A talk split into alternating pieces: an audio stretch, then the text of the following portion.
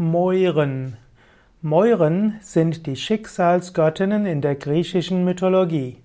In der griechischen Mythologie gibt es die drei Moiren, auch die Moirai genannt. Singular ist Moira, das ist eine Schicksalsgöttin, Plural Moiren oder Moirai.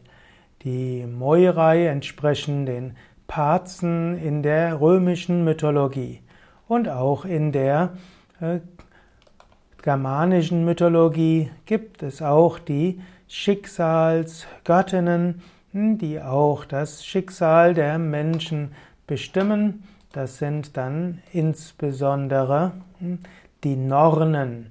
Also Nornen, Mäuren und Parzen sind ähnlich. Die Mäuren symbolisieren das unabwendbare Geschick. Die Mäuren gibt es in dreifacher Form. Es gibt die Kloto, das ist diejenige, der hat die Spindel, sie spinnt den Lebensphasen. Es gibt die Lachesis, die Zuteilerin mit der Schriftrolle, die, sie durchmisst alle Zufälligkeiten des Daseins. Und als letztes gibt es noch Atropos, die unabwendbare, die unerbittliche. Diese hat die Schere und durchtrennt den Lebensfaden und durchtrennt ihn mit ihrem Lachen. Die Moiren sind die Kinder der Göttin der Nacht Nyx und es gibt andere Überlieferungen, nach denen die Moiren die Töchter sind des Zeus und der Themis. Die Moiren treten manchmal alleine auf, manchmal zu zweit, manchmal zu dritt und manchmal auch zu viert.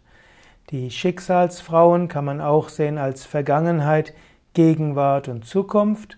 Man kann sie auch ansehen als die drei Aspekte des Lebens, die drei weisen Frauen. Da gibt es eben die Jungfrau, die Mutter und die Greisin. Die Jungfrau spinnt den Schicksalsfaden, beginnt das Leben. Die Mutter misst den Faden und die Greisin durchtrennt den Lebensfaden.